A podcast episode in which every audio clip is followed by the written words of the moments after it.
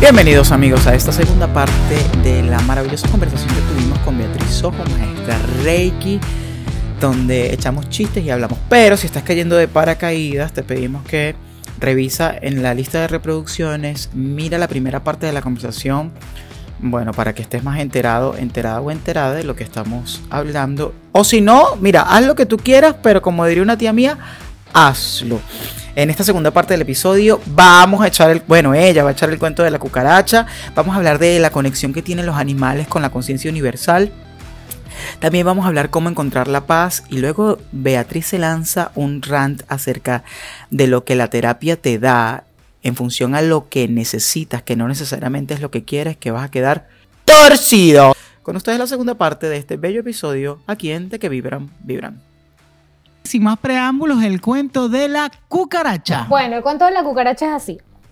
Yo una vez que terminé mi, maestría y no sé qué, yo quedé muy sensible hacia mi entorno. O sea, yo quedé con una empatía eh, abrumadora. Yo llegaba a un sitio y sentía las energías, sentía las vibras, que no, esto no es una realidad para todo el mundo, cada caso es individual, ¿no? Pero yo sí tenía como que esta sensación, o sea, yo llegaba y yo sabía cuando alguien estaba enfermo, le se sentía mal, no sé qué, tal. Este cuando yo llego a la casa de una amiga y yo entro al cuarto, porque era, eh, vamos a dormir, y entro al cuarto y apenas abro la puerta, yo hago así digo, hay una cucaracha aquí hay una cucaracha. Sintió la presencia de una cucaracha. Siento la presencia de la cucaracha, una cosa loca, porque tú, ¿de dónde? ¿No? Además que a mí no me gustan las cucarachas, o sea, yo tengo que admitir, tengo, o sea, toda mi vida les he tenido asco, o sea, no me, han gust, no me gustan para nada. abriste la puerta y tú dijiste, aquí hay una presencia. Pero es una cosa loca, porque yo abro la puerta y está el cuarto perfecto ordenado, maravilloso, pero esta vocecita interna me dice, hay una cucaracha. Y yo, ¡Ah! hay una cucaracha. Volteo, efectivamente, señoras y señores, la cucaracha estaba allí. Pero a diferencia de otros momentos de mi vida donde yo he estado en contacto con cucarachas, que mi primer instinto es o gritar o buscar una chola para matarla, cuando vi la cucaracha, ella empezó como a, a, huir, a correr, ¿no? Estaba como, se pone nerviosa, ella estaba tranquila parada y cuando yo la vi, y ella me miró, la cucaracha empezó a correr. Y yo pude sentir su miedo. Sintió el miedo de la cucaracha, vale. Y eso me marcó de una manera porque yo dije, wow, o sea, no puedo creer que un insecto que, que es tan despreciado mundialmente, vilipendiado, sienta, pueda sentir yo, ojo, yo no estoy diciendo que las cucarachas a lo mejor, no sé, pero yo sentí que la cucaracha tenía miedo. ¿Te explico? Y eso a mí me conmovió, porque yo dije, qué fuerte que todos los seres estamos conectados de alguna manera y que todos los seres tenemos miedo, tenemos una capacidad de supervivencia, podemos sentir, yo no sé si las cucarachas sentirán o no sentirán amor o no sentirán, o sea, no estoy, no estoy hablando como que de eso, pero es un ser vivo, me explico. Y ella cuando estuvo ahí y sintió mi presencia, dijo, es hora de huir porque me van a matar, ¿no? Entonces, claro, a pesar de que siento un asco profundo por las cucarachas y que no, no quiero estar en la presencia de ellas, me dio tanta compasión que yo no la podía matar. O sea, yo dije, yo no, no puedo. O sea, no puedo porque estoy sintiendo que ella tiene miedo. Entonces, ¿cómo? No, ¿sabes? Y entonces, claro, yo. yo, le decía, yo le decía, me llamó a mi amiga y hay una cucaracha. Entonces ella ya la va a matar. Le digo, ¡no la mate! ¿Cómo no la voy a matar? No la mates, sácala. Sácala, Tú verás cómo haces. Sácala de la casa, pero no la mates, porque es que yo no puedo vivir con eso en mi conciencia. Si te huela la cara, tú verás cómo si haces. Yo jamás, si yo no hubiese sentido nada, yo la puedo matar sin sentirme mal. Pero ya una vez que yo tengo esa conexión y siento que la cucaracha tiene miedo, ¿cómo voy a ir igualito y la mato? Que lo hemos hecho antes. Antes éramos, uy, lo vi, ¡pah! No, porque antes no había, era, era una cosa horrible y ¡pum! Sí, esa sensación. Entonces la, cucaracha vivió. La cucaracha vivió, la cucaracha vivió. Qué bueno. Pero, pero sí. Bueno, como la cucaracha de Wally. Todos han visto Wally, ¿no? Wally. Sí, el robotico. Sí. Es la cucaracha más tierna y creo que la única en mi vida que podría decir, ay, qué linda. Porque en vivo también a mí me causa esa sensación de que asco las cucarachas. Pero eso que mencionas es como... Claro, es que no, no estamos lo suficientemente abiertos a entender que todo está conectado, que la cucaracha, O la rata, o el ratón, o la- Claro, que el árbol, que el lago, que el agua, que las nubes están hechas con el mismo polvo de estrellas con que nos hicieron Claro. a nosotros. Un si bien, si bien la naturaleza, eh, y en este caso los animales y los insectos, eh, viven y se mueven a través de su instinto, ¿no? Y Claro. uno se comen a otro y entonces todo eso genera un ecosistema, un- una, una cuestión de eh, em, Sí, pirámide alimenticia y todo, todo esto aquello. Pero hay algo que nosotros tenemos, los seres humanos, que es un, un intelecto. Una superior, una conciencia de identificar algo y también de escoger las acciones que vamos a hacer. Entonces, Claro. Eso generalmente no lo tienen los animales. Entonces, Mm. que, no, que seamos o no, que seamos o no es que conscientes no lo de eso. Claro. que seamos o no conscientes de eso. Sí, hay, hay animales que lo han demostrado, pero en su instinto natural, cuando, cuando la naturaleza llama, cuando necesitan comer o cuando necesitan sobrevivir, bueno, ellos tienden a. Pero es que creo que tiene que ver que precisamente con esto que me pasó a mí, es este estado de conciencia. O Claro. sea, los seres humanos también actuamos instintivamente. Vemos una- un insecto, una cosa y lo matamos, porque es el Claro. instinto de no me- Supervivencia. sí, de supervivencia o de que asco, lo que sea. Pero también cuando un animal despierta un nivel de conciencia que, que es diferente y dice y ve al humano desde otra perspectiva, no actúa de la misma manera Claro. No actúa desde su manera instintiva de siempre. O sea, y hay videos y que prueban que, por ejemplo, no sé, X tiburones eh, reaccionan diferente Claro. con una persona que los ha salvado Claro, y se claro. hacen amigos, no sé qué, cocodrilos. O sea, hay cualquier cantidad de infinidad, pero ya eso es como un tema más. Y hasta lo vemos en nuestras mascotas. Tú Empiezan a. Te iba a comentar eso. Tú sabes que en las los primeros quizás seis meses de mi hermano y yo que hicimos la transición juntos al veganismo, nosotros empezábamos a sentir que cuando estábamos en la calle, los animales se acercaban a nosotros de una forma distinta. Era como que si ellos sabían que nosotros habíamos tomado la decisión de no, de respetar y de no, de no consumirlos, ¿no? Eh, No sé si era no sé de dónde venía ese pensamiento, pero sí sentíamos, puede ser que venía del ego, puede ser que venía de, del tratar de convencernos a nosotros que estábamos haciendo lo correcto, pero, pero cosas como no, no teníamos conciencia de que se nos acercara un perrito, un gatito, pero sabes que en, en Venezuela hay muchos animales en la calle. No es como en Estados Unidos que para que tú veas un animal en la calle como que se nos pasa aquí. Pero allá en Venezuela hay muchos y, y perritos de calle que por lo, por lo general estaban así como dolidos con la vida y maltratados, se acercaban a nosotros. Y era simplemente saludar, ni siquiera porque teníamos comida. Entonces, a, partir de ahí yo empecé como a sentir que había una relación realmente que no podíamos entender con todos los animales. Y luego, y luego aprendí este concepto. Nos han enseñado que vivimos en un ecosistema, pero realmente la forma en cómo lo ve el ser humano es como un ecosistema en donde el ser humano se siente en el tope de la cadena alimenticia y que es superior a los demás animales. Cuando hay animales tan inteligentes y tan conectados con la fuente y que respetan muchísimo lo que significa el equilibrio natural dentro de sus propios instintos animales de tener que cazar y matar con, sus colmillos y, de tener que matar a, hijos de, de su propia manada para mantener su orden. O sea, luego, del- más allá de las atrocidades que para el ser humano aparenta ver un comportamiento salvaje animal, ellos están conectados con la conciencia universal y con el equilibrio de esa inteligencia. Claro. Para más información sobre Ah, eso, vean. Our Universe on Netflix. No sé si ya lo vieron, pero es maravilloso porque habla de cómo los animales están conectados con el universo, con la rotación del planeta, con los cambios climáticos y cómo en base a eso ellos saben cuáles son sus necesidades. Es maravilloso.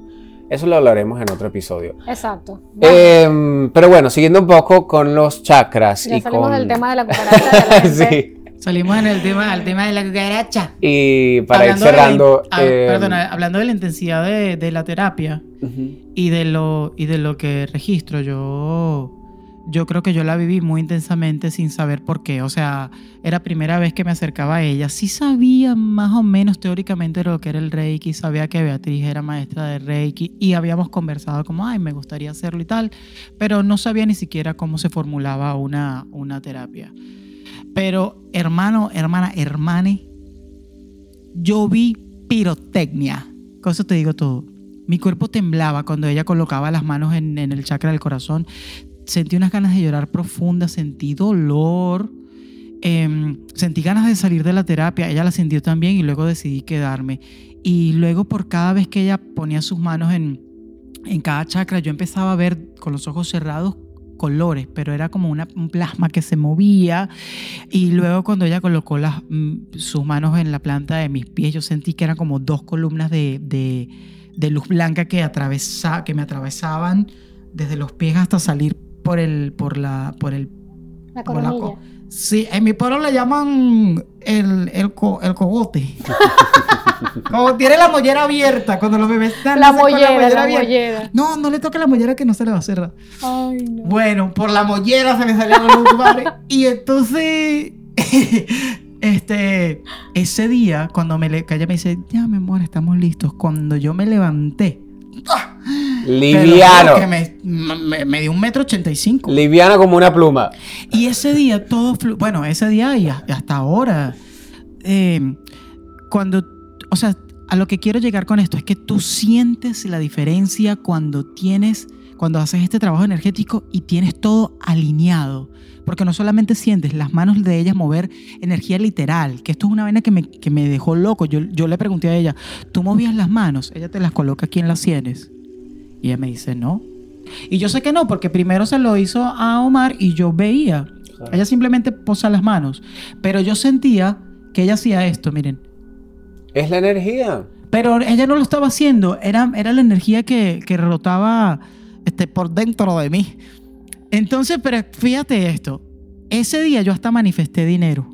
Me regalaron una cosita, manifesté dinero, me regalaron dinero, así se me entraron, tal, todo bellísimo. Escogí no luchar una batalla, no reaccionar a algo. que- Provocación, Que, una provocación, o sea, como que A- sí se siente, sí se siente la A mí me pasó algo muy parecido. Ya después que nos fuimos, yo me fui a mi trabajo también. Y había una sensación de como de libertad, ligereza, de comodidad. Yo llegué al trabajo y también yo veía como todo fluía, o sea, súper bien, smoothly. o sea, todo, todo tranquilo. Me fue súper bien, las conversaciones con todo el mundo, todo fluía maravilloso.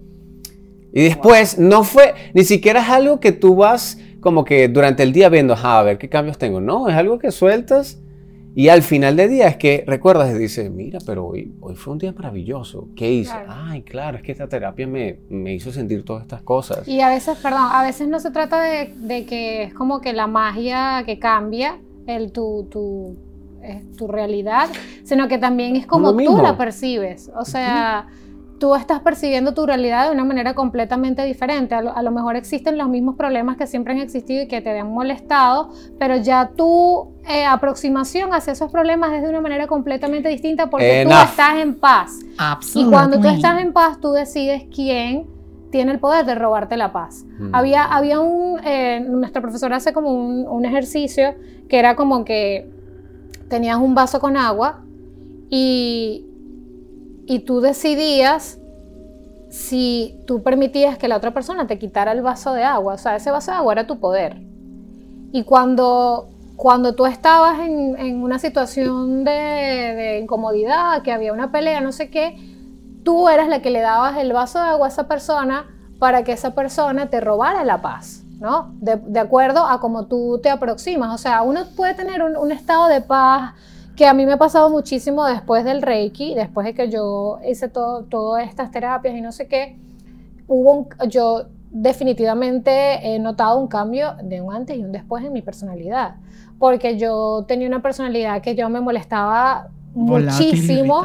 O sea, como que pasaba algo y para mí era una cosa que, que, ¡ah, qué horrible, no sé qué, me molestaba y estaba así como...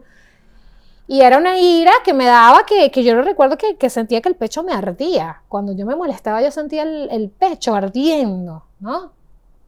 Y después de esto, me pueden ocurrir situaciones incómodas donde me puedo molestar, pero no me roban la paz. O sea, es una cosa que yo puedo discutir, puedo decir, y llega un punto en que lo veo y digo, ¿sabes qué? Y para que me moleste de verdad como me molestaba antes, no existe, es que no hay manera, porque ya lo veo todo desde otro punto de vista, lo siento como lejano, o sea, pasa una situación y entonces en vez de molestarme por la situación, veo, ¿por qué está pasando esto? Mm. ¿Qué, te- qué está pasando a esta persona? O sea, una persona que me responde mal o que, me, o que me trata de una manera. Y entonces, en vez de yo reaccionar y conectarme con su energía, lo que digo es como que, ¿de dónde viene? ¿Qué le pasó? ¿Por qué, me está, ¿Por qué está tratando así? ¿Cuál es su realidad? Y cuando lo ves desde ese punto de vista, ya no te puedes molestar porque empiezas a comprender al otro y comprendes de dónde viene. Y no, es que, es que esta persona me está tratando así porque en su casa le está pasando esto y esto y esto y se siente frustrado o frustrada y no sabe cómo lidiar con eso. Entonces su manera es pagarla con los demás. Porque está de mal humor por esto, por esto y por esto. Entonces cuando tú lo ves así, ojo, tampoco es que, ay, no, me tengo que aguantar las cosas de los otros, pero ya no te molestas porque sabes que no tiene que ver contigo, no te pertenece. Entonces le pones un parado a la situación, pero no estás conectado ahí, no hay un, no hay un conflicto. Tú sabes que eso, eso es importante. como aprender a identificar cuando algo no te pertenece. Es Y que eso nada nos te pertenece. Pasa en relaciones amorosas o de amistad o de trabajo, que eh, esta otra persona viene y nos invade con sus problemas sin siquiera esa persona saber qué le está pasando, pero hay algo que le molesta, entonces de repente entramos en discusión, esa persona se descargó, pero entonces tú quedas completamente vacío porque de alguna forma ahí existe un intercambio de energía porque entras en el mismo nivel. Entonces tú permites que eso te afecte. Cuando permites que eso te afecte, olvídate, tú entras en esa misma eh, secuencia. Pero claro, ya esa persona se descargó, se fue, pero eres tú el, el que tiene que ahora cambiar eso. Y esto es algo que aprendí mucho eh, de, mi astróloga, que ella me dice, cuando te suceda algo así tienes que entender y tienes que hablarte a ti mismo y decirte, esto es algo que no me pertenece. Y tienes que ser como que tajante en ese aspecto. Tú decides si sigues soportando eso o si pones límites y empiezas a decir, ok, bueno, mira, cualquier situación que tengas con alguien, yo estoy aquí para escucharte tal forma, de- con respeto, con amor, pero esto aquí no lo comparto. Y o te vas o ves si la situación cambia de, de- de perspectiva o de energía, de forma que el intercambio, la conversación que estés teniendo tenga otro resultado. Sí, Absolutely. Es importante como entender que todo está, que todo está como conectado y que, y que todo está como en función a que tú puedas crecer, ¿no? Como que el universo siempre está queriendo que tú te expandas porque es su, es su naturaleza. El universo se está expandiendo y necesita que tú te expandas. Y a veces estas, esta- estas situaciones se presentan para que las puedas ver con esos otros ojos. Pero ¿qué pasa? Que si nosotros no llegamos a este conocimiento, si no llegamos a saber que hay chakras, si no llegamos a saber que hay reiki, que sí te pueden mantener equilibrado, que no necesariamente tienes que ir a buscar una pastilla eh, para, para atender un tema físico, pero que por detrás es un tema emocional que se está manifestando Ujú. físicamente, n- no salimos de ahí. Nunca. Porque es que tampoco quieren que salgamos de ahí. La verdad sea dicha. No, no Controversia. les conviene. No les conviene. Hablando de, de un poco explicar en qué consiste la terapia, porque me imagino que la gente ya debe tener curiosidad de como que, ah, bueno, ¿qué, qué, qué- qué hizo? ¿Cómo es que las manos? ¿Cómo es que la energía? No sé qué. La terapia Reiki empezando es una, una terapia de medicina alternativa que se fundó en 1922 este, por un japonés eh, llamado Mikao Usui. Él hizo unas meditaciones. O sea, acaba de cumplir 100 años apenas.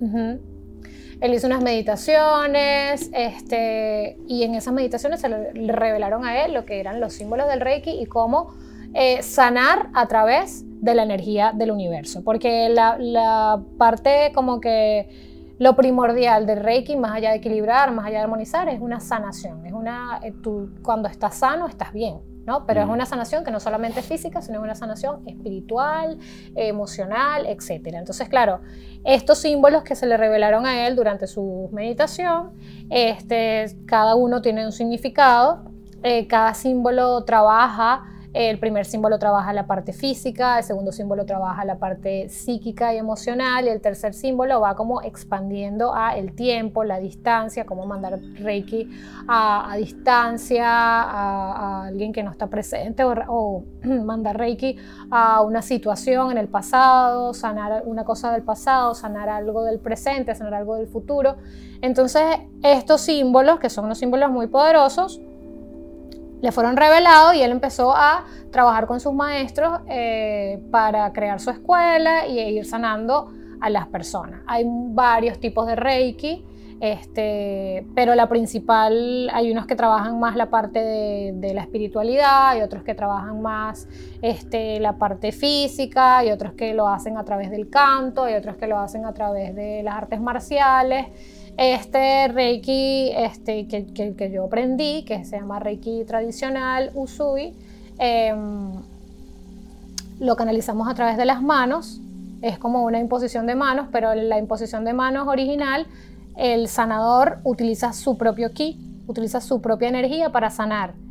Eh, yo no utilizo mi ki, sino que yo canalizo la energía de la fuente a través de mí con estos símbolos y pasan a través de mis manos y yo la voy colocando en los chakras de, eh, del cuerpo. Ellos están acostados, el paciente está acostado y uno va, a veces yo, porque como a ellos les tengo confianza, eh, los toco y les coloco mis manos directamente, pero no, no es necesario, puedes tener una distancia de unos aproximadamente 15 centímetros y no tienes que tocar a la persona directamente. Entonces yo la coloco en el chakra, eh, el séptimo chakra, vamos de del 7 al 1, después 7, 6, 5, 4 y así vamos, 7, 6, 5, 4, vamos bajando.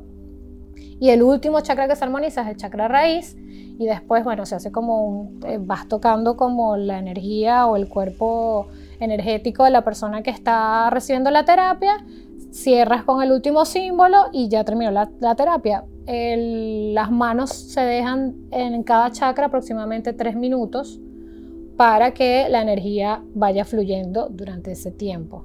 Este, en eso consiste la terapia de Reiki, dura aproximadamente 45 minutos y bueno, cada persona tiene una sensación diferente eh, cuando tiene la terapia. Hay gente que puede no sentir nada, hay gente que se relaja, hay gente que se queda dormida a gente que le llegan pensamientos de cosas de la infancia o de problemas que tiene o lo que sea. A mí como terapeuta a veces se me calientan las manos. Este, personas que sienten, siento que tienes las manos muy calientes, que me estás quemando con las manos y yo, mis manos están normal. Entonces, claro, es una cosa sensorial. Em, Desafía cualquier, cualquier percepción lógica que, que tengas. Porque por muy que. Bueno, como nosotros no teníamos ni idea de lo que íbamos a experimentar, porque no teníamos punto de comparación tampoco. Y sí, se siente. Por ejemplo, para mí, por cada chakra que ella iba pasando, mi respiración cambiaba. Se volvía o más rápida, o más pasmódica, o más profunda. Eh, hubo un chakra en donde literalmente no quería respirar tenía que respirar por, por, porque bueno, sentía que tenía que hacerlo, pero me quedé con el aire vacío y ahí me pude quedar un minuto sin respirar. Con el cuerpo vacío. Hasta que dice que, de nuevo, cada chakra se comportaba diferente, no solamente con energía, sino con, con sensaciones de calor, de frío. Exacto. Es muy interesante. Em, se utiliza el Reiki para sanar afecciones físicas. Sí. ¿Qué pasa? ¿Para qué hacemos toda esta, esta terapia? Lo que hace es que esta energía pasa por el cuerpo y armoniza los chakras, los equilibra. Y a los chakras estar armonizados tú puedes empezar a sanar eh, manifestaciones físicas de alguna enfermedad, por ejemplo, eh, problemas en los riñones, entonces, ah, bueno, tengo problemas en los riñones o tengo infecciones eh, sexuales, infecciones del tracto urinario o sexuales, bueno, ¿qué está pasando en tu chakra del sacro? Qué está pasando con tu vida sexual, qué está pasando con tu conexión con los otros, que se te está manifestando de esta manera en tu cuerpo físico. O sea, algo está pasando en tu vida, algo está pasando en tu entorno, en tu, en tu vida cotidiana, lo que sea, que no lo estás escuchando, no le estás prestando atención o lo estás ignorando, lo estás bloqueando y llega un punto energético que es tan fuerte que esa energía empieza a afectar tu cuerpo físico. Entonces, ustedes ya lo hablaron en, otro, en otro episodio donde hablaban de todos los cuerpos que tiene el, ser humano. que no solamente este cuerpo físico, pero la realidad es que las enfermedades físicas se manifiestan primero en planos energéticos, o sea, antes de tú manifestar una enfermedad físicamente, tú ya manifestaste una enfermedad a nivel energético, ya tu energía está enferma antes de que tu cuerpo se enferme.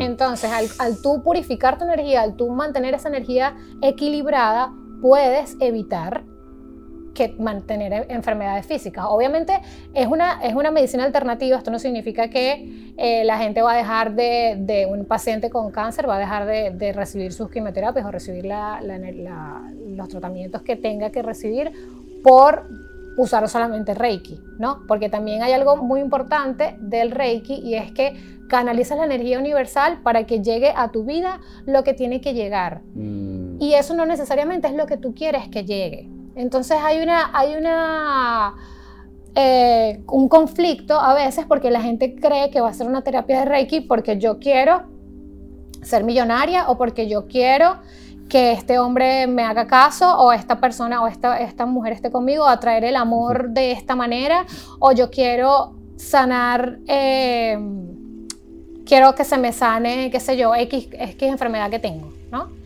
Y entonces yo, como quiero que me sane esto, yo voy a hacer la terapia y ese es mi objetivo.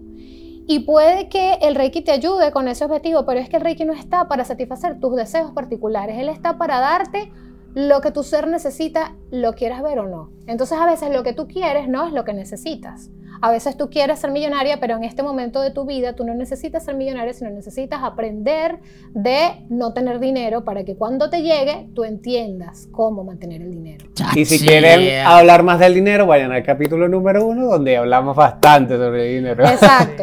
Eh, a veces, eh, no, es que estaba haciendo Reiki, pero no me llega el amor de mi vida. Es que a lo mejor el amor de tu vida no te tiene que llegar porque hasta que tú no tengas amor propio, hasta que tú no te valores, hasta que no seas fiel a ti misma, hasta que tú no no te respetes, no te puede llegar el amor porque no vas a saber este, cómo estar lista para interactuar con ese ser con el que, te quieres, el que te quieres manifestar. Entonces te van a llegar otras oportunidades de trabajo, te van a llegar oportunidades de otro tipo de cosas y tú dices, ay, me llega esto, pero no me llega el amor y eso es lo que quiero, porque no es lo que tú quieres, es lo que tú necesitas. Igual pasa con las enfermedades. Tenía, eh, por ejemplo, amigas que me decían, no, es que, por ejemplo, había un paciente, un, señor que estaba muy enfermo y tenía cáncer y estaba como en una etapa y entonces querían darle Reiki para sanarlo. Y realmente ya cuando tú manifiestas una enfermedad a ese nivel, puede ocurrir el milagro de que se, de que se encapsule y que no sea, pero a veces también las enfermedades vienen con una, con una sanación espiritual, porque a través de las enfermedades y a través de quemar de ese sufrimiento, la gente aprende cosas que no aprendió durante toda su vida y también el entorno y las personas que lo rodean aprenden cosas y comprenden cosas de la vida que solamente te lo puede enseñar la muerte. O sea, hay veces que la muerte te enseña más de lo que tú hayas vivido en el resto de la vida. Entonces, esa experiencia es necesaria. A pesar de que es dolorosa, a pesar de que no quieres vivirla y que no la quieres enfrentar, es necesaria. Y por más que hagas Reiki, por más que hagas un brujo que, o que te, te hagas lo que sea, cualquier terapia, no vas a poder evitar que ese es el camino del aprendizaje que tú tienes que vivir para poder crecer. Y es lo difícil y es lo doloroso, porque el dolor también es un maestro. El dolor es un maestro y uno tiene que respetarlo y amarlo y entender que el dolor no es malo. Que sentir dolor y sentir tristeza y sentir rabia no es algo malo, es sencillamente parte de la vida y parte de tu evolución como ser humano y como ser espiritual. Entonces, sí, es duro. Mi amiga me dijo, yo quiero que, que le hagas terapia a mi mamá, no sé qué. Y yo le dije, yo le puedo hacer la terapia con todo el amor del mundo y puede que la terapia le ayude a sentirse más cómoda, a no sentir tanto dolor, porque la verdad que una enfermedad terminal es muy dolorosa para el paciente y también para la gente a su alrededor. Pero lo que puede hacer esta terapia es terminar de despegar y terminar de hacer, mira, en vez de salvarte, lo que hago es que sea más rápido tu proceso de despedida y que sencillamente te termines de desprender, que sea menos doloroso, que sea menos traumático. ¿Estás lista para eso? No, no estoy lista entonces no te puedo hacer la terapia. Claro, porque se alinea con la coherencia del universo. Claro. claro. E, esta terapia te vuelve coherente y si la coherencia es soltar, si lo lógico es soltar, entonces suelta. Quiero un millón de dólares, pero no sé manejar ni mil dólares. No hay coherencia. Entonces Claro. Sí, hay un gracias. proceso de aprendizaje. Beatriz. Beatriz nos ha dado no joda. Quedé así torcido, quedé así. Ah, chacho. Quedamos. Gracias, Bea. Creo que te vamos a invitar a siete capítulos más. Wow, sí. para seguir hablando de esto. Muchísimas gracias a ustedes por quedarse hasta aquí, por acompañarnos. Estamos muy felices porque sabemos que em, están- estás llegando porque, como decíamos al principio, la información te iba a llegar por cualquier lado y te llegó por este podcast con este par de locos y con Beatriz.